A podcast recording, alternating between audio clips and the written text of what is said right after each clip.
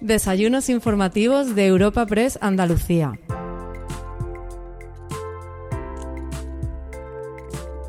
En esta ocasión te ofrecemos una nueva edición de los desayunos informativos de Europa Press Andalucía en colaboración con la Fundación Cajasol y con el patrocinio de CEPSA y Atlantic Copper. Esta cita, enmarcada dentro de un ciclo con todos los presidentes de las diputaciones provinciales de la comunidad, tiene como protagonista la presidenta de la Diputación de Huelva, María Eugenia Limón, quien ha sido presentada por la alcaldesa de San Juan del Puerto, Rocío Cárdenas. Tras la exposición inicial de la presidenta, podremos disfrutar de un coloquio con el delegado de Europa Press en Andalucía, Francisco Morón. Pero antes de todo esto, escuchamos al presidente de la Fundación Cajasol, Antonio Pulido, dando la bienvenida a todos los asistentes al Como encuentro. institución comprometida con el desarrollo de nuestro territorio, nuestro principal objetivo con estos encuentros es impulsar el debate y los espacios de diálogo para todas las propuestas y todas las ideas que salgan a la luz. Las propuestas y las reflexiones que vamos a conocer hoy vienen de la mano de María Eugenia Limón, a quien le damos, querida Maru, le damos la bienvenida y las gracias por su participación en este foro que hacemos, como ustedes bien saben, conjuntamente desde hace ya muchos años, varios años, de la mano de Europa Press Andalucía, digo, este foro para exponer su análisis de la provincia de Huelva y de la situación política y económica. La actual presidenta de la Diputación onubense tiene varias marcas significativas. No soy yo quien tenga que presentarla, lo hará la alcaldesa de San Juan del Puerto, pero sí diré algún, algún detalle. Digo que tiene varias marcas significativas en su currículum político que me gustaría destacar a escasas horas de, o dentro del marco de la celebración del Día Internacional de la Mujer. En estos momentos es la única mujer presidenta de Diputación en Andalucía y la primera también en liderar su partido en Huelva. También ha sido la primera mujer que ha llegado a la alcaldía de su pueblo, de San Bartolomé de la Torre, por señalar algunos hitos. Tres hitos y tres responsabilidades importantes que hablan por sí mismos de su talento, de su capacidad de trabajo y de su esfuerzo, teniendo en cuenta los obstáculos que debe superar todavía el liderazgo femenino en cualquier ámbito. Como les decía, desde aquí, desde la Fundación Cajasol, queremos en estos momentos de cambio ayudar a dar voz a todos los segmentos de la sociedad, desde lo público a lo privado y sobre todo promover la colaboración y la suma de esfuerzos y recursos entre entidades e instituciones. Una línea de trabajo que nos define y en la que creemos o creemos como instrumento de base en esta coyuntura tan incierta y tan compleja. En esta ocasión abrimos nuevamente nuestras puertas para conocer más de cerca la situación de las diputaciones, unas corporaciones fundamentales a las que hemos dedicado otros encuentros. Tuvimos un encuentro también de la mano de Europa Press, nuestra sede de Sevilla, con todos los presidentes de Diputación de Andalucía. Yo creo que era la primera vez que se hacía un encuentro informativo con todos los presidentes juntos y no hace mucho, fue hace unos meses y, y, fue un éxito. Decía, hemos dedicado otros encuentros de ciclo informativo, pues esto fue el año pasado. Estas entidades sustentan la riqueza y la diversidad cultural, social y económica de nuestra tierra, valores con los que estamos firmemente, claramente comprometidos. Sin extenderme ya más en esta breve palabra de presentación y bienvenida, les dejo también con los planes y reflexiones de nuestra querida presidenta de la Diputación, sin antes darle la palabra a la alcaldesa Rocío de San Juan del Puerto, que hará la presentación de nuestra querida presidenta de la Diputación de Huelva. Muchas gracias de nuevo a todos y también, sobre todo, muchas gracias por su atención. Muchas gracias.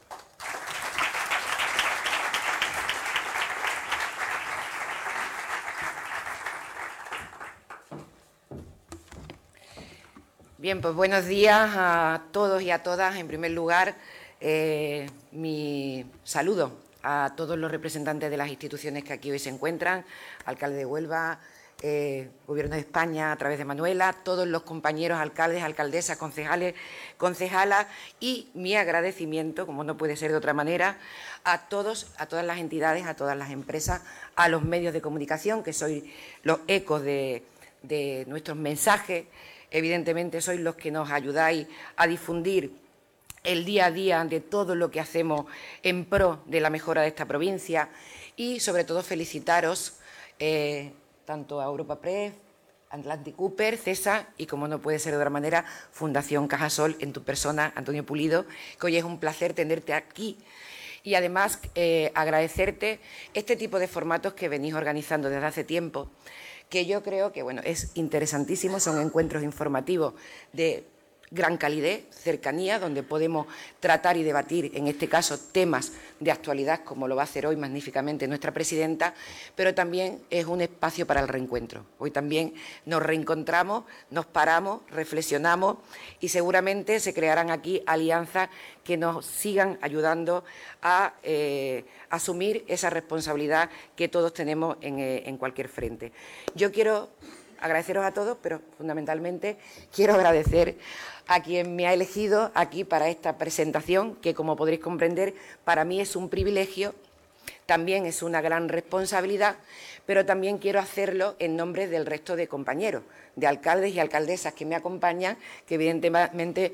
pues la presidenta podía haber elegido a cualquiera. Hoy me ha elegido a mí y yo intento ser la voz de todos ellos acerca de cómo vemos y visualizamos nosotros actualmente a la líder que tenemos, a una líder en todos los sentidos de la palabra, que hoy viene aquí a este encuentro como presidenta de la Diputación, como máxima responsable de nuestra querida provincia. Y a mí me toca algo que ella sabe que se me da muy bien, porque además yo creo que el mundo está necesitado de estas cosas. Y lo digo ya aquí a modo de reflexión, estamos más acostumbrados a la crítica, que a veces es buena, pero no estamos acostumbrados, y últimamente se impulsa mucho eso de que no aprendemos, nadie nos enseña a ser felices, y dentro de la inteligencia emocional y la felicidad está la capacidad que tenemos las personas de decirle a, los demás las grandes virtudes que tienen. Seguramente nuestra presidenta, que es una mujer de compromiso a los demás 24 horas al día, no está acostumbrada a recibir halagos. ¿vale? Y hoy pues me toca a mí hacer eso. Y yo creo que ella se lo merece. Se lo merece porque, bueno, ella tiene un cargo evidentemente más que merecido, porque María Eugenia no solamente es una persona que tiene la capacidad y que tiene la aptitud y la cualificación con P, de hecho, ella en su nivel formativo y académico es licenciada en comunicación audiovisual por la Universidad de Huelva, tiene varios másteres tiene máster en, enseñanza de la lengua y de la literatura, máster en, imagen y comunicación, ya tiene una larga carrera de formativa, pero muchas veces las carreras, si no van acompañadas de la actitud ante la vida con C, que es la más importante, y en esa actitud es donde se abren las mil cualidades de María Eugenia que ella tiene sobradamente para representar el cargo que hoy ostenta, porque en esa actitud hay una cantidad de valores positivos de Maru increíblemente eh, indiscutible. Es una mujer completa, es una mujer versátil, es una mujer inquieta, es una mujer dinámica, es una mujer comprometida, es una mujer arrolladora, innovadora y además que no concibe la vida eh, donde la felicidad sea pues, su mundo propio. Ella concibe su felicidad si los demás son felices. Es decir, sería incapaz de vivir en, esta sociedad con sus apenas 40 años porque es verdaderamente muy joven, en fin, y quedarse tranquila sin cambiar esas realidades del día a día que lleva viendo muchos años desde su pequeño municipio San Bartolomé, esos problemas que pueden tener sus vecinos y vecinas, los problemas con los que se encuentra día a día, los sufrimientos, la empatía con el dolor ajeno, es lo que hace que María Eugenia hoy no tenga un cargo, que lo tiene. María Eugenia tiene una carga y una responsabilidad con toda la provincia y con todas y cada una de las personas que viven en esta provincia. Y eso es algo muy grande, que yo quiero poner también aquí en valor. Yo creo que a veces la vida tampoco le hace justicia a la cantidad de hombres y mujeres, ¿verdad, Maru?, que tenemos en esta provincia, concejales y concejalas, que se dedican a la política, porque la política entre todos tenemos que saber que es el mejor instrumento que tenemos para cambiar las cosas y que tiene una bondad que muchas veces no hablamos de esa bondad y es esa capacidad de que la persona lo deja todo para entregar en su día a día su trabajo a los demás.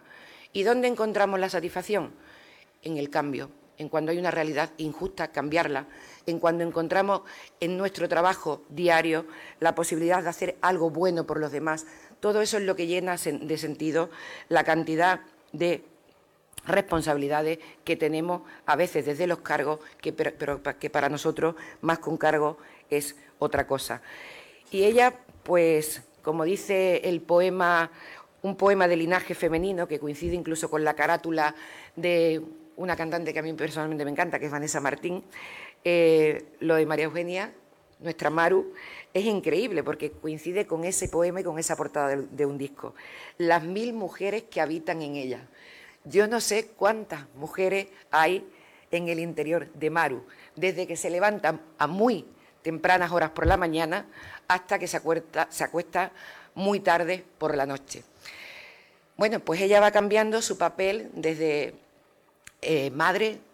hija, hermana, amiga, vecina, alcaldesa, presidenta de la Diputación y secretaria general de un partido que es una organización de más de 100 años que dirige absolutamente eh, con un gran compromiso. Yo a veces digo, y eso lo Gaby o muchos de los compañeros que están aquí alcaldes, la cantidad de, sitios en los que hay que estar en el día, sobre todo si las ciudades son grandes, como es Huelva, o como ella, que tiene la provincia de Huelva. Yo digo, a veces el don de la ubicuidad vendría muy bien. pues ella lo tiene. Yo a veces la sigo por redes sociales y es increíble cómo puede estar en 30 actos al mismo día. Eso es Maru. Maru es una persona absolutamente completa y es una persona líder, porque en definitiva el liderazgo tiene que ver con la capacidad que tenga la persona de convertir en oportunidad cualquier dificultad. Y eso es lo que ella hace es una, persona absolutamente creativa y con una gran capacidad de gestión que la avala su currículum a lo largo de los distintos cargos institucionales y políticos que ya lo ha dicho Antonio y no lo voy a volver a decir. Pero hoy, si yo tengo que decir algo de Maru en esta provincia, para todos los que estamos aquí, nos sentimos muy orgullosos de que ella nos representa, nos representa al 100%, a cualquiera de las que estamos aquí nos representa, y para nosotros tú eres una suerte, una suerte. La provincia tiene una suerte de tenerte. No es fácil encontrar a alguien con ese perfil tan completo. Porque en definitiva no se trata solamente de las ideas, sino ir por el mundo acorde y en coherencia con esas ideas. Y tú vas por el mundo con esas ideas de bandera y siendo como eres, coherente, justa, una persona igualitaria, una persona luchadora y una persona, bueno, que ahora mismo en su doble responsabilidad tiene muy claro su papel. Y esto es una gran visión de claridad que ella tiene. Porque además Maru también es muy organizada, muy eficiente y es muy eficaz. Y ella sabe que tiene una doble versión, que, que eh, visión, o debe de tener una doble visión al frente de la institución provincial a la que representa. Y lo tiene clarísimo. De hecho, hoy vamos a, nutrirnos de todo lo que nos tiene que contar en estos desayunos informativos. Ella tiene una doble misión. Como es alcaldesa, pues evidentemente sabe que la Diputación está y que es la entidad supramunicipal, a veces la llamamos nuestra madre, para los ayuntamientos y sobre todo los ayuntamientos que menos recursos tienen, los medianos y los pequeños. Eso no solamente lo tiene claro, sino desde el 2020, que ya toma posesión, lo ha potenciado muchísimo más. ¿Por qué? Porque sabe lo importante que es la Diputación para que con los recursos de la Diputación podamos mejorar la vida de esos vecinos en localidades, en pueblos rurales y podamos hacerlo. Y los ayuntamientos no podrían hacerlo si la Diputación no está ahí. Esa parte Maru la tiene muy clara, que los ayuntamientos son los protagonistas y a los que ella se entrega y se debe cada día. Y después, por otra parte, tiene el gran futuro de esta provincia y tiene muy claro cuáles son los potenciales de esta tierra, hacia dónde tenemos que ir, ha analizado perfectamente cuándo ha llegado la realidad en la que nos encontramos y con su magnífica capacidad creativa e innovadora tiene proyectos apasionantes para el futuro de Huelva que no seré yo quien los cuente, porque será ella. Así que yo simplemente decirte, Maru, presidenta, amiga, compañera, que estés aquí mucho tiempo con nosotros. Gracias.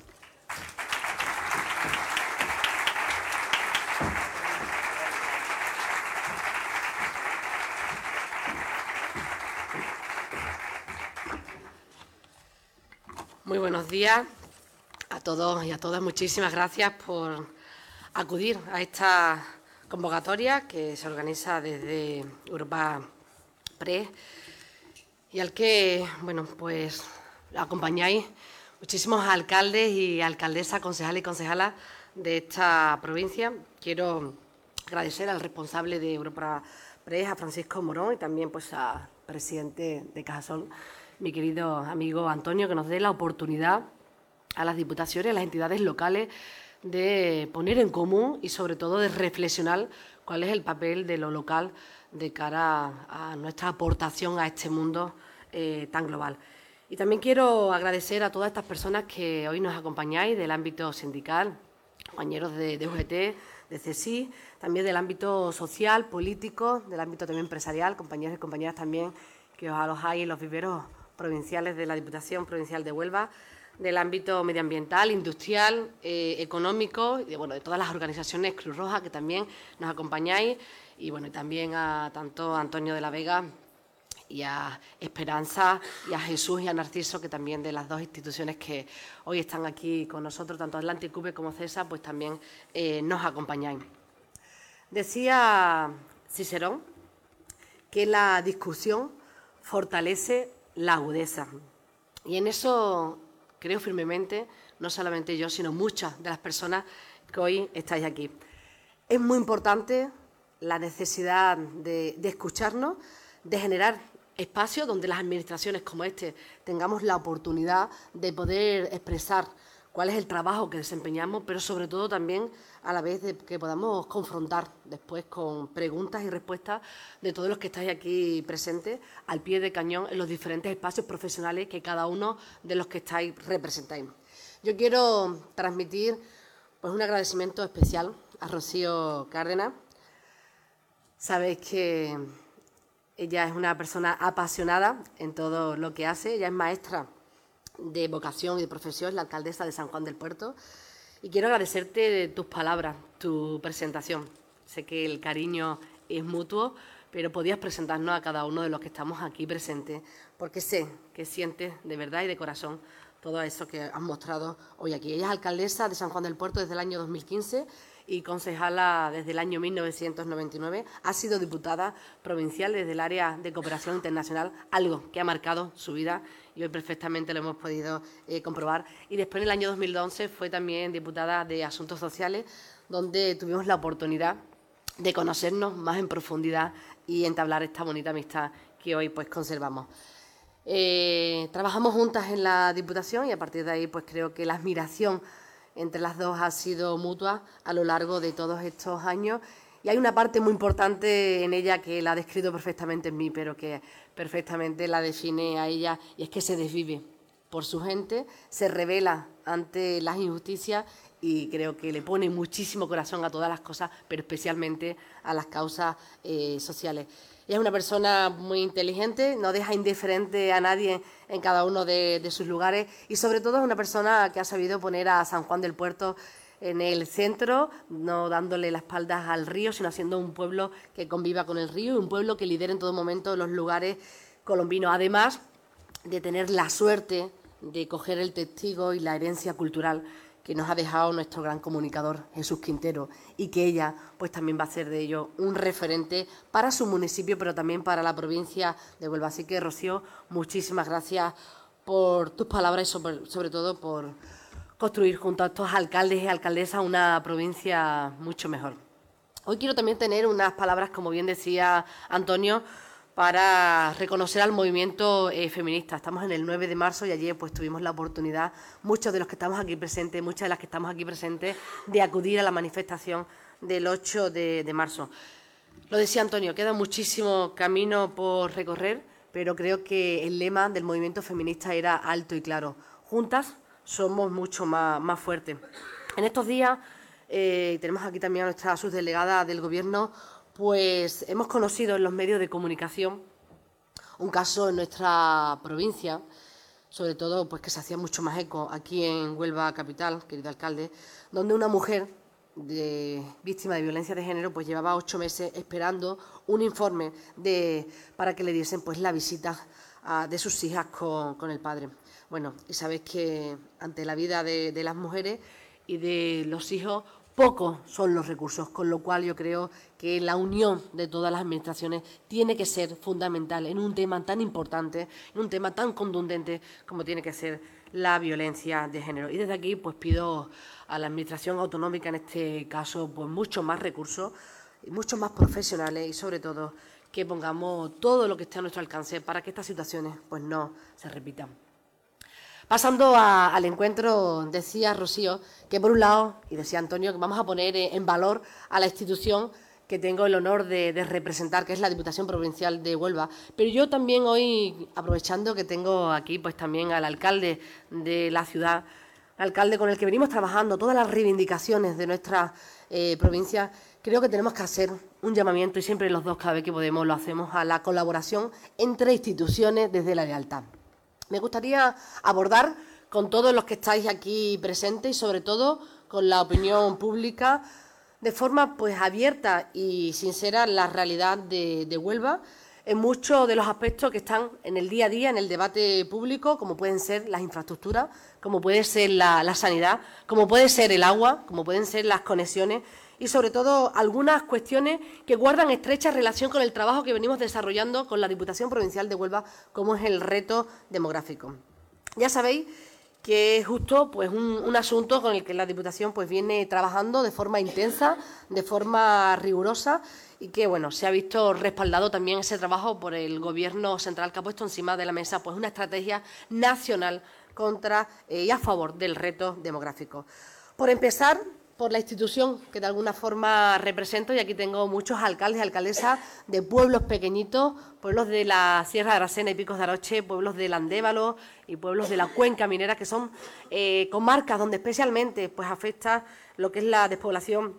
Yo quiero lanzar un mensaje hoy alto y claro. Y bueno, ya lo, lo adelantaba también Rocío.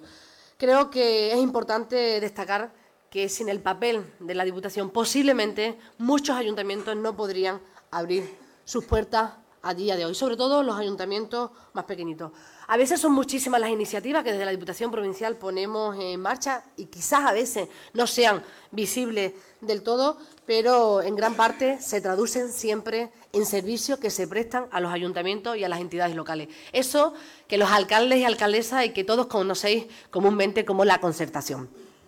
y que tenemos la, oportunidad también de tener aquí con nosotros a la teniente alcalde del Ayuntamiento de Huelva, quien fue también una de las responsables dentro del área económica de la Diputación Provincial de Huelva de poner en marcha esta herramienta tan útil para nuestros alcaldes y alcaldesas. La Diputación, en este sentido y por su propia esencia, como todos conocéis, sobre todo por su razón de, de ser, es una institución muy generosa que, como sabéis,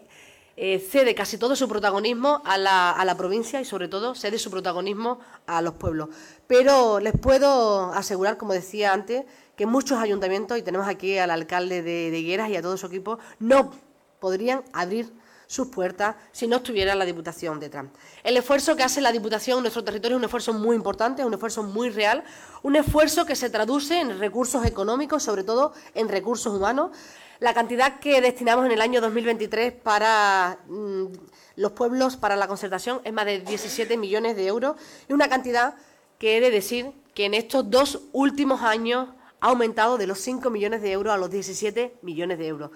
un aumento considerable, un aumento que hace más libre también a nuestros alcaldes y alcaldesas. Y por poner solamente un ejemplo, porque yo creo que al final los, números son algo fríos, deciros que el Ayuntamiento, por ejemplo, de La Palma ha podido asfaltar la carretera de Hinojo, ejecutar la avenida de Sevilla o reparar la piscina municipal gracias al plan de concertación. El Ayuntamiento, por ejemplo, que presido, ha podido sufragar los gastos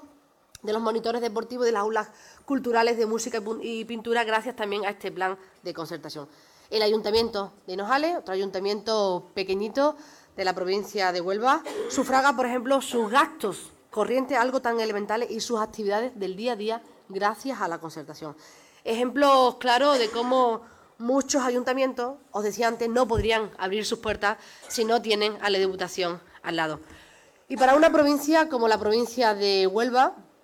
en la que ya os he dicho en muchísimas ocasiones, que es la provincia más despoblada de toda Andalucía, en la que el 75% de sus municipios tienen menos de 5.000 habitantes, y tengo aquí pues también a la diputada provincial responsable del reto demográfico, más de la mitad de todos los municipios han perdido población en los últimos 20 años, con lo cual es muy importante que la institución provincial vaya de la mano en la gestión local. Y sobre todo es muy importante y es clave que apostemos por el municipalismo. Desde luego, empezando por nosotros mismos, por la propia Diputación, he hablado de los recursos que día a día destinamos, pero también quiero mencionar la estrategia que estamos llevando, llevando a cabo, alineada con el Gobierno de España ante el reto demográfico.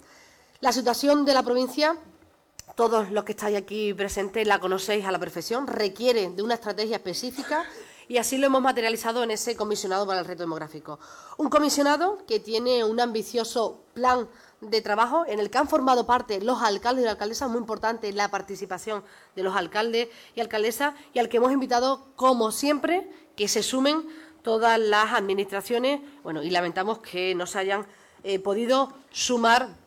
en este caso, pues la Administración autonómica, pero desde aquí quiero nuevamente pues abrir las puertas a esa colaboración institucional, porque es muy importante para los pueblos que están afectados por la despoblación que todas las administraciones estemos juntas y que estemos colaborando en estos momentos. En estos días pues, hemos recibido también a través de los medios de comunicación que se va a abordar por parte del Gobierno eh, andaluz una estrategia para impulsar el reto demográfico algo que me parece, pues la verdad que muy bien, creo que nunca es tarde, como dicen en mi pueblo, si la dicha es buena, pero me gustaría que se contara, que se contara desde el primer momento con los alcaldes y alcaldesas y que se contara también con el papel que la Diputación Provincial de Huelva viene desarrollando a lo largo de todos estos años. Creo que es muy importante conocer cuáles son las necesidades y demandas del territorio y sobre todo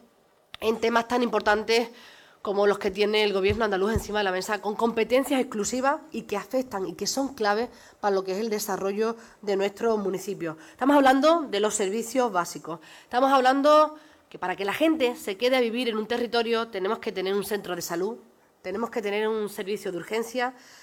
tenemos que tener colegios y tenemos que tener transportes públicos. Algo tan elemental que hace que la gente decida vivir o no en un municipio. Hoy quiero alzar la voz en nombre de todos los alcaldes y alcaldesas de la provincia de Huelva, en nombre sobre todo de esos pueblos más pequeñitos que están sufriendo pues, los recortes en el ámbito sanitario. Pueblos con problemas en su centro de salud, como pueden ser Gibraleón, que falta su servicio de odontología y otro equipamiento de urgencia, Almonte, El Rocío y Matalascaña, sin recursos, con materiales deteriorados y sin urgencia las 24 horas en los dos últimos, Hinojo, en el que aún le falta médico y enfermero, o Puebla de Guzmán, como conocía el otro día, que tiene un centro de salud en pésimas condiciones y que el alcalde al final con recursos propios pues va a tener que construir sin su competencia el centro de salud. O Rosiana del Condado, que también tengo aquí a su alcalde, que lleva sin el servicio de urgencia desde el pasado mes de marzo de 2020, teniendo que trasladarse sus vecinos y vecinas a otros municipios. Hablamos también de la eliminación y la reducción del servicio público de transporte en municipios como Paimogo, el Cerro del Andévalo, La Sarsa, El Granao, San Lucas de Guadiana, El Almendro, Villanueva de los Castillejos. También de los municipios de Aracena, y tenemos también aquí a nuestra diputada provincial de Galarosa, Arroyo Molinos de León, Santa Ana La Real, Linares de la Sierra, Cañaveral de León, Cumbres Mayores, La Nava, Los Marines, Alájar, Aracena. Todos han visto mermados su servicio desde la pandemia y aún no se ha restablecido. También se han eliminado en nuestra provincia más de 175 unidades educativas, la mayoría, todas, en pueblos pequeños del ámbito rural. La última ha sido en Los Mariles y hablaba anoche el alcalde conmigo que bueno, también la han eliminado nuevamente un nuevo aula, además de tener a los niños desde primero hasta sexto todos juntos en el mismo aula. Destacar también la eliminación del ciclo de la FP en Santolaya de Cala, que daba cobertura a cinco municipios que actualmente pues, se ha eliminado. Y también Tampoco podemos dejar de hablar de algo tan importante para el reto demográfico como es el acceso a la vivienda, algo tan elemental y también de competencia autonómica. También son los alcaldes y las alcaldesas los que están gastando su presupuesto municipal para darle oportunidades a los jóvenes y a las familias de sus municipios, como en Aracena o como en Puebla de Guzmán, donde los alcaldes y alcaldesas están haciendo frente a esas infraestructuras. Como veis, la batalla contra la despoblación y el objetivo del reto demográfico solo tiene un camino y ese camino pasa por la colaboración de todas las instituciones y la apuesta por cada rincón de nuestro territorio, sobre todo por la apuesta de las grandes también infraestructuras que afectan a nuestros vecinos y a nuestras vecinas. Los servicios para poder vivir y para desarrollarse profesional y personalmente con dignidad tienen que estar en igualdad de condiciones en todos los municipios. Y evidentemente, como cada servicio tiene una eh, institución competente o distinta, pues o nos implicamos todas las instituciones o difícilmente podemos trabajar por ese objetivo común para la ciudadanía que hoy en día nos ha elegido. Y en el ámbito sanitario también quiero detenerme para poner en valor la unión de la gente de Huelva. Lo vimos el pasado 23 de febrero para defender sobre todo también ese trabajo de los profesionales los profesionales que hoy en día pues ven cómo eh, competitivamente en diferencia salarial pues están trabajando eh, con ellos los profesionales que vienen del ámbito eh, privado. El pasado 23 de febrero pues salimos a la calle miles de, de onubenses para reivindicar esa sanidad pública, esa sanidad de calidad desde el servicio de, oncología muchos profesionales también salieron a la calle porque desde el verano pasado ya saltaban todas las alarmas porque faltaba espacio para dispensar el tratamiento. También el supuesto desmantelamiento del Chare de Lepe, y aquí tengo también pues la alcaldesa de Cartaya, que lleva también sufrido lo suyo, que ha llevado todo ese equipamiento al Hospital Militar de Sevilla y que nadie del Gobierno andaluz aún ha salido pues también a desmentir el materno infantil, una apuesta alcalde muy importante para la ciudad de Huelva, pero también para la, para la provincia, una infraestructura, infraestructura muy necesaria para nuestra Huelva. El recorte de la unidad de ISTU ha sido también lo que ha saltado la alarma en los últimos días y lo que ha hecho que los profesionales, que todas las personas de nuestra provincia volvieran a salir a la calle. Una unidad de ISTU creada antes del 2018 con más de 14 profesionales y que ahora mismo solamente cuenta con 6. Las listas de espera son más también de un año y medio. Las eh, esperas para las intervenciones también eh, ascienden a cerca de dos años o las citas de atención primaria que se prolongan a más de 15 días. Yo desde esta tribuna hoy quiero pedir, quiero pedir, y así me lo han trasladado los profesionales sanitarios de los centros de salud de los pueblos pequeñitos, la retirada de esa orden que privatiza la atención primaria por primera vez en nuestra comunidad autónoma. Y pido que se recapacite. Los pueblos, los alcaldes y alcaldesas, los vecinos y vecinas de esta provincia merecen servicios públicos de calidad y más aún si se trata de salvaguardar lo que es la salud y la vida de nuestros vecinos y de nuestras vecinas. Y pasando a otro tema de gran actualidad que también le preocupa sobre todo a los alcaldes y alcaldesas, en este caso del condado, quiero referirme a los regadíos en la provincia de Huelva. Permítame que con este tema también sea muy clara. Y me refiero al tema del plan de la Corona Norte y me mira el alcalde de Rociana y el alcalde de Bonares que están aquí con nosotros, sobre todo también los concejales de Moguer, porque en este asunto últimamente parece que se mezcla todo, se distorsiona eh, un poco lo que es la realidad y al final pues a río revuelto, ganancias de pescadores. Se mete en un mismo saco y lo estamos viendo, Doñana, el regadío, los regantes, los pozos legales, los pozos ilegales. Yo creo que a veces también hay que pararse a explicar las cosas y hacer un poquito de pedagogía. Yo creo que jamás, y que me corrijan los alcaldes y alcaldesas del condado, nuestro eh, partido, el partido que represento, eh, desde ninguna institución que hemos eh, presidido, en ningún lado hemos puesto en cuestión Doñana. Creo que hemos dejado alto y claro que Doñana es una prioridad, que es una joya mundial que tenemos y que es el privilegio que tenemos las personas que vivimos y que amamos Huelva. Por tanto, hay que custodiarla, hay que mimarla y hay que cuidarla. Y creo que todos estamos aquí convencidos y tenemos aquí la subdelegada del Gobierno que en ningún momento vamos a permitir que se haga ninguna práctica ilegal, sino que toda la práctica que se ponga en marcha debe de tener el mínimo riesgo para Doñana. Y aquí debemos hablar claro. Lo que ha ocurrido, creo, a mi juicio, es que algunos se han puesto muy nerviosos viendo que esos partidos que compiten en voto en ese lado a la derecha, pues orientaban un poco sus discursos al mundo rural y a la agricultura y al final, pues ese nerviosismo les ha hecho cometer errores. Miren, yo quiero quedar una cosa muy clara. Desde el partido que represento estamos a favor de revisar el plan de la Corona Norte y ahí los alcaldes y alcaldesas nos han pedido un compromiso firme y claro. El Partido Socialista, en este caso, en las últimas elecciones autonómicas, lo llevaba en su programa electoral y estamos a favor, por un lado, porque conocemos y le ponemos cara a nuestros agricultores y a nuestras agricultoras que se han visto afectados injustamente por un plan que trajo cosas buenas, sobre todo trajo esa buena imagen a los mercados internacionales y esa protección a Doñana, pero un plan que también pues, ha dejado en el camino a agricultores y agricultoras de forma injusta. Desde la institución provincial que represento, quiero volver a pedir al Gobierno andaluz diálogo y quiero pedir acuerdo para un asunto tan importante que no puede hacerse de forma unilateral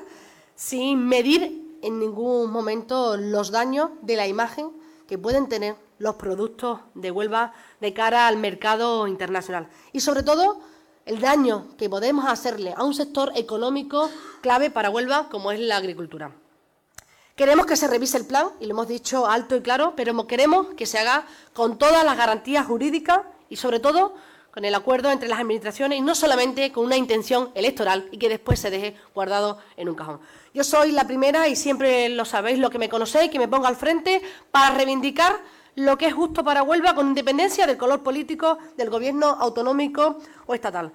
y en ello el alcalde siempre me ha acompañado y va conmigo de la mano. Por eso defendemos, alcalde, la presa de Alcolea y tenemos aquí también responsables de la industria en Huelva como una infraestructura clave tanto para la industria, como os decía, como para la agricultura y de igual forma y con más énfasis, si cabe, pues también quiero reivindicar las infraestructuras de agua de consumo humano sin duda que son muy prioritarias. Y hoy tenemos aquí pues también a la alcaldesa de Cala. No sé si los que estáis aquí presentes sois conscientes de la situación. Desde el verano del 2020 sufren restricciones de agua hasta el año 2022, que las restricciones han perdurado hasta diciembre, desde el verano hasta diciembre. Y todo esto pues, ha sido motivado por la pérdida del caudal y de pozos de los que se abastecía y se ha agravado aún más por la sequía que todos somos conscientes que sufrimos. La solución a corto plazo pues sería, y así lo ha manifestado ya la alcaldesa de Cala y el alcalde de Cortelazor, sería la realización de un nuevo sondeo con mayor profundidad para la captación de agua, ya que el agua que queda disponible últimamente en los pozos, pues solamente dispone de un 70 metros de profundidad. Esta problemática también se encuentra en otros municipios de la, de la Sierra de Aracena y Picos de Aroche, que no disponen de infraestructura hídrica y que desde junio del año 2020 pues, se declararon de interés por parte de la Junta para paliar lo que son las restricciones de agua por los efectos de la sequía. Por tanto, somos todos conscientes de que existe un verdadero problema de agua en la Sierra de Aracena y Picos de Aroche. Y ese grave problema, de alguna forma, pasa por el abastecimiento de agua en estos municipios que os nombraba y sobre todo por la falta de infraestructura en la zona. Y esa solución no solamente tiene que venir de la mano del Gobierno de España, sino que también tiene que venir de la mano de la Junta de Andalucía. Por eso pedimos responsabilidad, pedimos compromiso, pedimos unirnos todos en una única voz y sobre todo cumplir con nuestros alcaldes y alcaldesas que están esperando a todas las instituciones, independientemente del color político, que trabajemos juntos y que trabajemos de la mano y que empecemos a cumplir ese boja de 16 de junio de 2020 para así llegar a este verano evitando los cortes y evitando la llevada de Cuba a todos estos municipios. Estamos hablando de un problema que afecta a más de 12.000 personas, más de 12 pueblos, y un problema que hace que tengamos cortes durante estos dos años. Hasta el momento no hemos tenido nada de inversiones en infraestructuras hídricas, pero sí conocemos que se han hecho inversiones en otras provincias. Y en ese provincianismo que a todo hoy nos une, pues yo creo que es importante exigir lo que a la provincia de Huelva le pertenece. Necesitamos de manera urgente, por un lado, que se terminen todas las obras del anillo hídrico de la sierra, pero también necesitamos que a corto plazo se hagan esos nuevos sondeos, que sería una solución definitiva para los 29 municipios de la Sierra de Aracena y Pico de Aroche. Aunque, como sabéis, se han empezado las obras del anillo hídrico, solamente estamos en una primera fase, deberíamos de ir a la cuarta fase para poder llegar a solucionar el problema que tienen sobre todo también las aldeas del municipio de Aracena. El Gobierno andaluz debe agilizar, debe tomar medidas urgentes y mantener de forma inminente todas esas inversiones y abastecerse del, del embalse del Sillo y que se hagan esas captaciones nuevas que nos darían la solución a todos estos municipios. Todos sabemos cuáles son las competencias de cada uno, por eso creo que es importante que entre todos pues, intentemos paliar esta situación. Nos preocupa muchísimo la situación de esta comarca, pero también nos preocupa muchísimo que no se llegue a entendimientos por parte de la competencia autonómica en este caso y de la, de la MAS. La MAS, que como bien sabéis, pues ha estado recaudando e ingresando el canon y ha estado a disposición, poniendo a disposición de la eh, institución autonómica todos los convenios de colaboración necesarios para que estos proyectos se hagan una realidad. Toda la red de mejoras hidráulicas tienen que venir de la mano del compromiso de todas las instituciones y ahí tenemos también pues, ese compromiso del Gobierno central con el túnel San Silvestre, en el que se va a invertir en nuestra provincia más de 65 millones de euros. Creo que es importante que ante esta situación de emergencia se prioricen aquellas necesidades y demandas que necesita nuestra provincia y que cuando hablemos de agua, pues también hablemos de esas depuradoras que hacen falta en nuestros municipios para darle esa garantía pues, sanitaria también a nuestros municipios. Solicitamos eh, ese diálogo, solicitamos esa unión, pero sobre todo necesitamos que vuelvan a confiar en nosotros, los vecinos y vecinas, que en algún momento depositaron la confianza en los diferentes gobiernos que hoy representamos el territorio español. Que Huelva está ubicada en uno de los extremos de Andalucía y que por eso a veces eh, se nos ve como algo positivo, pero también tenemos debilidades o amenazas. Creo que somos conscientes todos los que estamos aquí presentes. Pero también somos un territorio transfronterizo donde tenemos lugares de encuentro con la cultura, estrecha relación con nuestra vecina Portugal y por eso creo que es importante que aprovechemos esa situación geográfica que tenemos para mantener nuestras conexiones y no nos encontremos tan alejados con la vecina Portugal. Huelva, hoy más que nunca, necesita del esfuerzo de todas las administraciones para estar conectadas por tierra, por mar y por aire. Y en lo que la Diputación eh, confiere, pues creo que se han destinado más de 12 millones de euros en infraestructuras para el reto demográfico y más de 6,5 millones en la conservación a través de las obras del PFA. Y es obvio que cuando estemos reivindicando, reivindiquemos esa necesidad de vertebrar nuestra provincia a través de las comunicaciones con mejores carreteras, pero que también hablemos alto y claro de la alta velocidad. Pero insisto, cada administración debe acometer su responsabilidad y debe confrontar con lo mínimo posible con el resto de las administraciones para que todos vayamos con un único objetivo. Y cuando me refería a la alta velocidad, creo que también es importante que hagamos memoria. Hagamos memoria porque en el año 2011 el Ministerio de Fomento se encontró con, un, con el estudio de impacto ambiental de los cinco tramos, y me corrige la subdelegada del Gobierno, de la vía del AVE entre Huelva y Sevilla, de ancho internacional, pero se dejó caducar y nuevamente en el año 2018 se tuvo que presentar el estudio informativo, con lo que se ha, se ha provocado un retraso de casi 12 años. Este proyecto tan importante que demanda el tejido asociativo, el tejido económico de nuestra eh, provincia, sobre todo el ámbito eh, empresarial, es un proyecto muy importante para nuestra provincia y una de las batallas en las que todos independientemente del color político, tiene que hacer que nos unamos los onubenses. Estamos ahora mismo pues pendientes nuevamente de una tramitación de autorización de impacto ambiental por parte del Ministerio, después que se terminara lo que es la exposición pública y se trasladara el expediente por parte de la institución autonómica dos años más tarde. Y dicho esto, creo que es muy importante que miremos hacia adelante, que miremos de forma positiva y que todos pidamos con voz alta y clara pues que el Gobierno con este vuelva con Sevilla a través de la alta velocidad. Prueba de ello es que el Gobierno de España está comprometido porque ha incorporado en los presupuestos generales del Estado para este 2023 una partida con, uno, con dos millones de euros, pero una cantidad, la verdad, que insuficiente para lo que estamos reivindicando esta infraestructura tan necesaria para nuestra provincia, pero una cantidad que agradecemos, ya que es la primera vez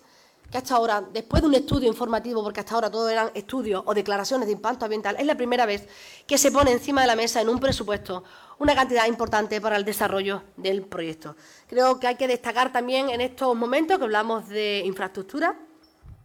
cómo peleamos en su momento, y también está aquí eh, el alcalde que lo hizo a la cabeza, porque entrar a Huelva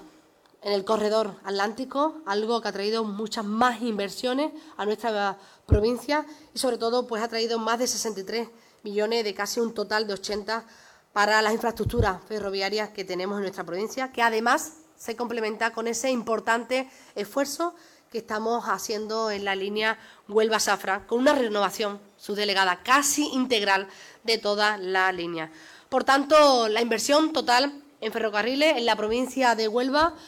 eh, supone más de 80 millones de euros y en la red convencional el presupuesto de ADIS pues también incluye un total de 78,4 millones de euros, donde creo que es importante destacar la renovación pues, de las vías de la línea Huelva-Safra y sobre todo también la renovación del tramo Calañas-Pequerilla.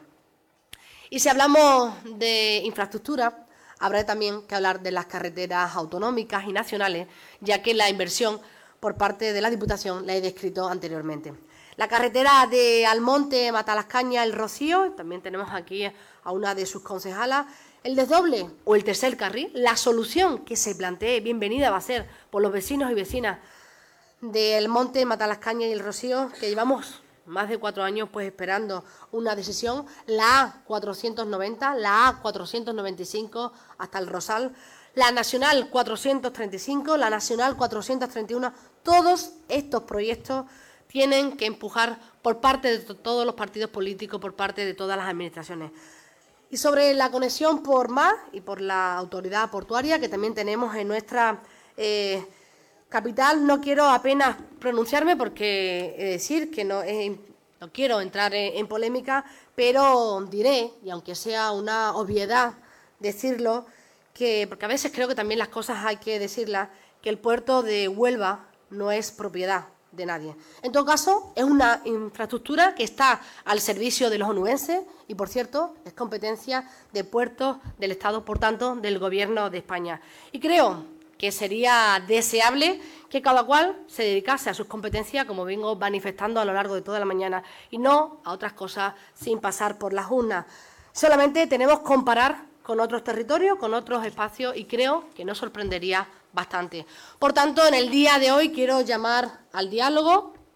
porque estoy convencida que solo con el diálogo se avanza. Hoy, como decía en un principio, quiero hacer una llamada de atención porque todos somos conscientes que corren tiempos en los que cada vez son más necesarias las alianzas y el trabajo entre las distintas instituciones. Es tiempo de arrimar el hombro, cada uno con lo que pueda y que deba aportar, y no de tirarle los trastos al de frente, son tiempos en los que la ciudadanía, la ciudadanía que nos elige, es exigente y se aleja totalmente de ese panorama político de crispación, porque al final, con la confrontación permanente, siempre estaremos dándole la espalda a quienes han depositado la confianza en nosotros. Y miren, Huelva siempre ha sido una provincia poco conformista y reivindicativa, y tengo aquí a los representantes de los sindicatos de UGT y CSI, pero también ha sido una provincia consciente de su enorme potencial, un potencial que debemos impulsar entre todos y entre todas. Merece la pena, y creo que estáis conmigo, todos los que estáis aquí presentes, que de vez en cuando hagamos una parada, reflexionemos, observemos y pongamos en valor y sintamos orgullo de todo aquello en lo que somos líderes. Y también tenemos aquí pues, representantes de la industria de Huelva. Por ejemplo, en materia de investigación, en materia de conocimiento, su aplicación a los sectores productivos tradicionales, como el sector de los frutos rojos, o sectores como el que surge ahora con la industria del hidrógeno verde, en el que hemos tenido recientemente un foro de la industria. La verdad que, alcalde, enhorabuena por esas maravillosas exposiciones y por atraer a la provincia de Huelva ese foco en torno al hidrógeno verde, que creo que va a ser ese motor de desarrollo económico que necesita nuestra provincia, de cara a ese horizonte de oportunidades que tenemos en los próximos años. Por tanto, es importante que los diferentes sectores productivos de nuestra provincia, el apoyo a las empresas, a los emprendedores, a las emprendedoras, pues ocupen un papel importante en la gestión de la Diputación a través de la Huelva eh, Empresa. Y para terminar, me gustaría aportar unos datos que avalan esa gestión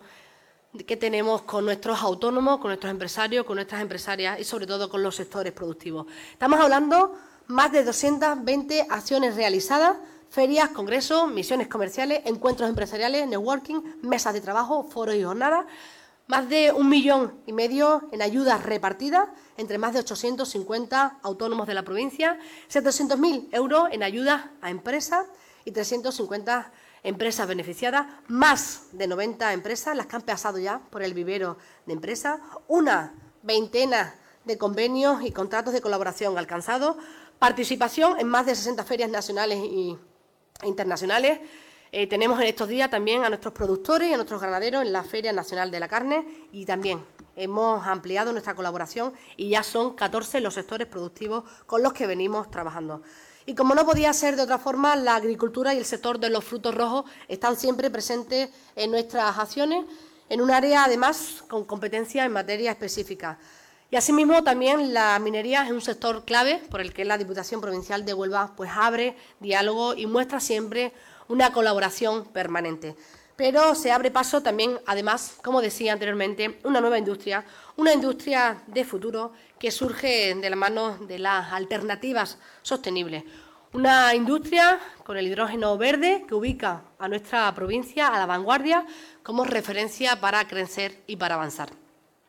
Cuando hablamos de innovación, de investigación y desarrollo, también nos tenemos que acordar de otras infraestructuras y tenemos que poner en valor los espacios pioneros, como es el Centro de Experimentación del Arenosillo. Dependiente también del Instituto Nacional de Técnica Aeroespacial, que está actualmente ejecutando el proyecto del en el que tenemos aquí también pues, a uno de sus responsables.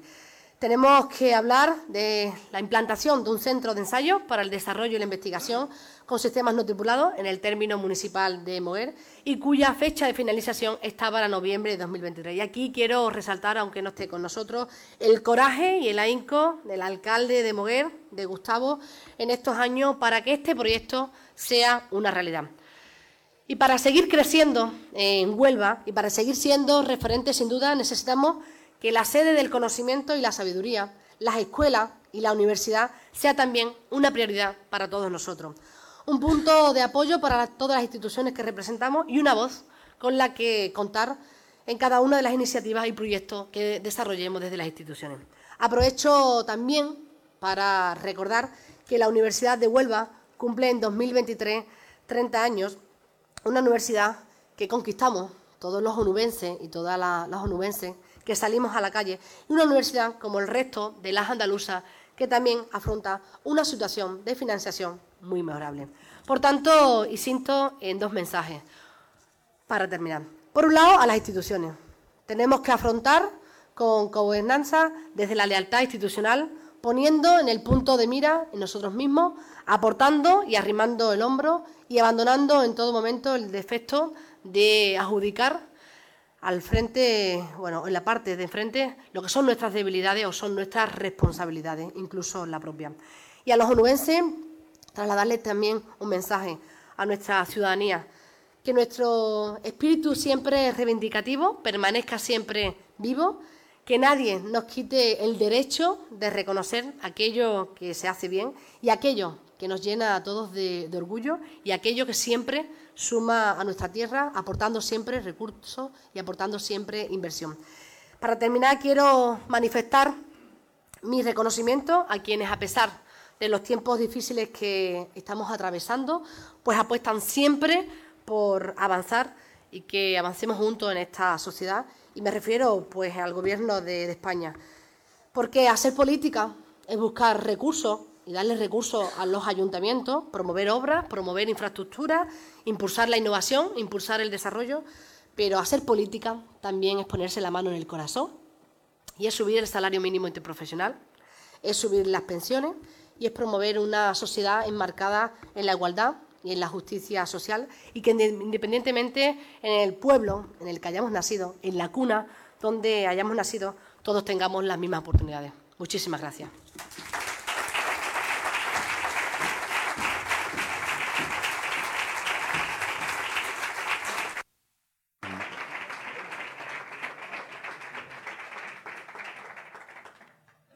Muchas gracias, Presidenta. Bueno, ha hecho referencia a todo. Y, la verdad que, ahora, la verdad que nos hemos ido un poco de tiempo, pero bueno, vamos a, subrayar cuestiones que ha hecho ya referencia, pero que creo que es importante incluso poder ahondar un poquito. ¿no? Eh, lo que es referido al, al, comisionado del reto demográfico, hay una serie de conclusiones ya. Se, se, está yendo por el camino correcto? ¿Se cree que son las medidas las adecuadas? ¿O hay que dar una vuelta más y hay que tomar otras medidas que quizás hagan que ese 75% de los pueblos de, Huelva no sean de menos de 5.000 habitantes. Ahí en ese sentido creo que estamos por el camino correcto, el camino de la digitalización, el camino de la innovación y de cara a, las nuevas inversiones que se están haciendo en nuestros municipios hay un compromiso de tener en este caso lo que es la eh, conexión con Internet en todos los pueblos de Huelva en junio de 2023. Es un proyecto que está desarrollando el Gobierno de España y es un proyecto que viene también a sumar en ese esfuerzo que está haciendo la Diputación Provincial de Huelva para fijar la población al territorio, para que nuestros eh, autónomos y autónomas, emprendedores y emprendedoras se queden a vivir en nuestros pueblos. En ese sentido, también estamos avanzando mucho también en los planes municipales de vivienda. Es muy importante, como te decía anteriormente, que además de los servicios básicos vinculados a la sanidad, vinculados a la educación y vinculados al transporte público, tengamos también viviendas en nuestros territorios para que los jóvenes de nuestros municipios y las familias que vienen en busca de nuevas oportunidades pues tengan la oportunidad de quedarse a vivir en nuestros pueblos. Desde la Junta de Andalucía se habló, se apostó por el tema de nómadas digitales. No sé si en eso habéis tenido algún tipo de relación con la Junta para coordinar medidas o, o para proyectar o potenciar lo que es el acceso a Internet para que esos nómadas digitales puedan elegir Huelva como, destino. Eh, bueno, en ese sentido, y lo decía en, en, la, en la tribuna, que no hemos mantenido eh, relación, se ha eh, extendido en todo momento la mano para colaborar de forma conjunta. Lo he dicho en toda mi intervención, creo que es de vital importancia que todas las administraciones vayamos de la mano. Si es cierto y verdad, como te decía anteriormente, que se está desarrollando un programa de digitalización donde la fibra va a llegar a todos los municipios. Está aquí la, bueno, se está ejecutando antes de junio de 2023, incluso todas las aldeas de la provincia de Huelva, pero en esa conexión con el proyecto de nómadas digitales, pues no hay conexión, puesto que cada administración al final pues está trabajando desde sus competencias. ¿Y las entidades financieras se cuenta con el apoyo para que haya cajeros? Que es esa cosa tan básica que parece, pero que es un, punto de, que facilita el acceso a las personas. La verdad es que me agrada tu pregunta porque las entidades financieras también en estos momentos difíciles que están atravesando nuestros pueblos también pues están aportando su granito de arena y también están haciendo eh, convenios con las diputaciones provinciales para mm, mm, apostar por los cajeros automáticos en los pueblos pequeñitos donde no hay eh, oficinas y ahí pues la verdad que tanto eh, Caixa como lo que es la antigua Caja Sol, porque estamos aquí presentes, están haciendo muchísimos convenios con los diferentes ayuntamientos para que los ayuntamientos pues no se queden también pues excluidos financieramente y que aquellos abuelos y abuelas pues, puedan cobrar todos los meses algo tan esencial como es su pensión. Hay otro proyecto que tiene la Diputación en marcha que es el estudio que está realizando sobre los pasivos mineros. ¿Eso puede servir también para ahondar o para vitalizar lo que es el municipalismo? Y qué, sobre todo, ¿qué es lo que se tiene previsto hacer? Mira, pues el estudio de los pasivos mineros es un estudio que se está, eh, bueno, acaba de, terminarse. Eh, pronto eh, daremos a, conocer las conclusiones, pero vienen a darle nuevas oportunidades a nuestros territorios. Como bien sabéis, hay una infraestructura muy importante que está pendiente a ese también, pues diremos, estudio, como es la presa de Alcolea, y que es de vital importancia para el desarrollo económico, no solamente de la agricultura, sino también de la industria en nuestra provincia y sobre todo también de la actividad minera en la parte de, del Andévalo, que como bien sabéis, hay ahora nuevas prospecciones y que hay también un futuro esperanzador por delante. Otro asunto que tiene por bandera la Diputación, que es el comisionado de la memoria histórica, democrática, perdón. Eh, ¿Qué se está haciendo cuáles son las conclusiones y está habiendo coordinación o apoyo por parte del Gobierno regional? Eh, bueno, en el caso de la memoria democrática, pues estamos trabajando de la mano del Gobierno de, de España eh, puesto que en la parte de sensibilización y concienciación, que es donde más estamos trabajando por parte de la, de la Diputación, pues no hay eh, acuerdos por parte de la Junta de Andalucía. Es cierto, es verdad que sí hay eh, inversiones en determinadas fosas en las que se están haciendo convenios tripartitos entre el Gobierno de España, la Junta de Andalucía y la propia Diputación, de la mano también de muchos ayuntamientos para pues ayudar a esas familias son familiares a sacar los restos de, las víctimas que tenemos de esta etapa tan oscura de, nuestra, eh, de nuestro país. Creo que también es muy importante destacar el trabajo que se está haciendo también de la extracción de ADN para que los familiares pues, puedan encontrar también a lo que son a, las víctimas y de alguna forma puedan eh, no se queden. Yo siempre he dicho que Huelva tiene que ser una provincia donde no habite el olvido. Es muy importante reconocer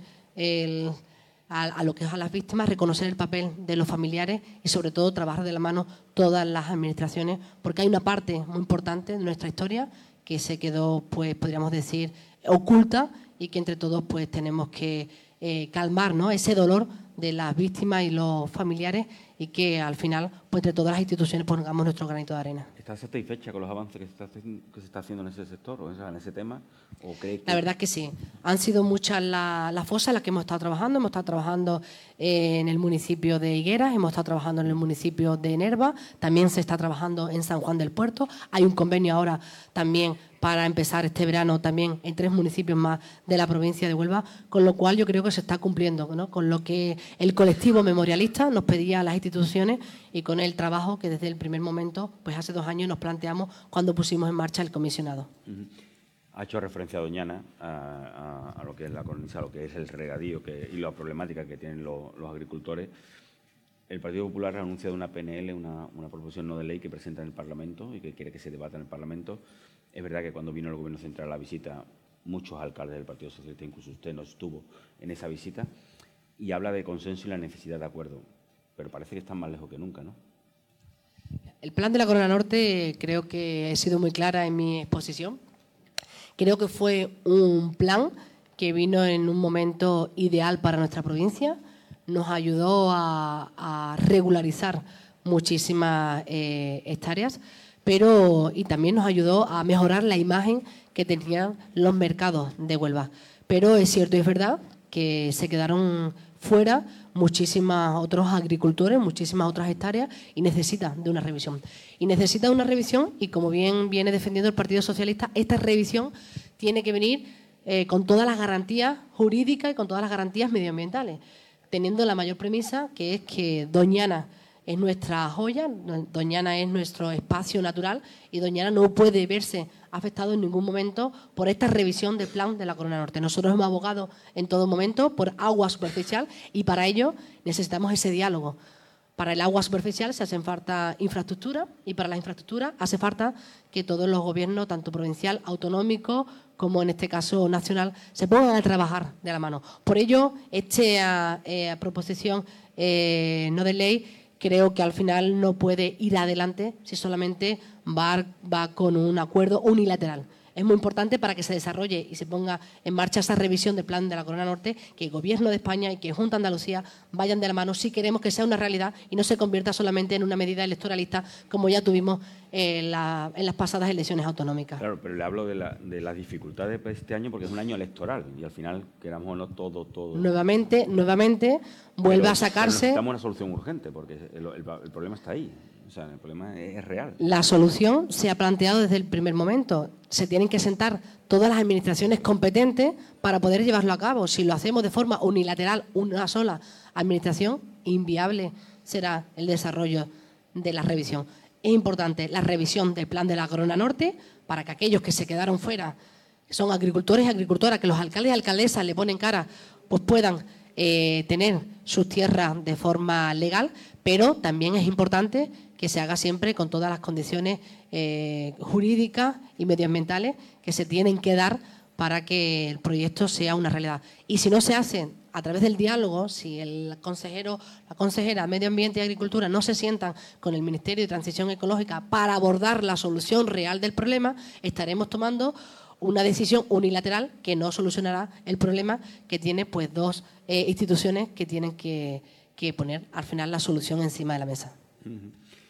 Dos cuestiones y, acabamos ya más de índole electoral. Eh, ¿Le apetece repetir como presidente de la Diputación? Por supuesto. Creo que solamente llevo dos años en el que se han iniciado proyectos muy apasionantes. El reto demográfico y la innovación han sido mis banderas y bueno, además de otras líneas transversales como las que hemos estado trabajando en cuanto a la memoria histórica democrática, en cuanto a la apuesta por la cultura en el mundo eh, rural, en cuanto a la concertación, esa eh, independencia que le hemos dado a los ayuntamientos para poder gastar donde ellos crean conveniente, creo que queda un camino, pues la verdad, largo que recorrer, un camino apasionante y un camino que me encantaría eh, repetir a partir de junio de 2023. Y, compatibilizar con su pueblo, con su alcaldía. Por supuesto. Cuando te rodeas de buenos equipos, es perfectamente eh, desarrollable las dos, eh, los dos trabajos, ¿no? En este caso, ¿no? llevar a cabo la, alcaldía y llevar a cabo la presidencia de la Diputación. Yo debo de reconocer que en estos dos años he tenido un equipo maravilloso de diputados y diputadas provinciales en los que pues, me he apoyado en todo momento, un equipo que me han ayudado a estar presente en toda la provincia y un equipo de concejales y concejalas que han hecho que San Bartolomé siga siendo un referente no solamente en el Andevalo, sino también como pueblo de la provincia. Y por último, eh, se ha abierto una polémica por la, por la figura de la presidenta del puerto de Huelva y esa dualidad entre candidata o cuando sea designada como candidata a la alcaldía de Huelva y su puesto institucional. Ejemplos tenemos tanto en el Gobierno central, ministras que van a ser candidatas o están designadas como candidatas y siguen ejerciendo como ministras o como consejeras que son candidatas a otra localidad o otro municipio y también siguen ejerciendo como, como consejera. Habría que revisar la ley electoral, habría que, que dejar claro que cuando una persona se le designa otra responsabilidad o aspira a otra responsabilidad, tiene que dejar la responsabilidad que tiene. ¿No cree que más que enfrentarse, uno decir que está acosado y el otro acusar de que se está utilizando de manera desleal una institución cambiar la ley? Yo creo que aquí no hay ningún tipo de, acusaciones en ningún sentido. Yo creo que esto es una cuestión de, ética y de, moral propia de la, persona. El trabajo que tú estás desarrollando en una institución en ningún momento tiene que verse mezclado con el trabajo que tú quieras desarrollar políticamente y bajo la sigla de un partido político eh, cuando quieras presentarte a, lo que es un sistema democrático para que te elijan ser alcaldable o, alcaldesa. Yo creo que es muy importante saber separar, saber dividir y en este caso yo creo que el trabajo que se está haciendo por parte de esta presidenta, gracias a los fondos del Gobierno de España, de Puertos del Estado, está a la vista, un proyecto que se está desarrollando eh, a través de un plan estratégico que se había iniciado desde el año 2014, que estamos viendo ahora los maravillosos resultados y a partir de, ahora lo que, se pide es eso, ¿no? Eh, que cada uno actúe desde su ética y desde su moral y que sepamos dividir. ¿No? cuando se está en un cargo institucional y cuando se está en un cargo eh, político al que te tienes que enfrentar de cara a, las próximas urnas que vas a tener el próximo mes de mayo. ¿Pero no sería evitable esta situación con una reforma de la ley electoral? Podría ser una posibilidad, podría ser una posibilidad que la reforma laboral, pero yo creo que la reforma electoral, perdón, pero yo creo que al final es una cuestión más de, ética y moral de la propia persona en la que debe saber estar en cada momento en la institución y en el cargo que, que representa y en el proyecto que quiera representar. Presidenta, pues nada, muchísimas gracias, muchas gracias por participar y por darnos a conocer lo que están haciendo, los retos y los objetivos futuros de la Diputación. Muchas gracias. Ahora hay para tomar un café para quien lo desee. ¿eh? Muchísimas gracias. Muchas gracias.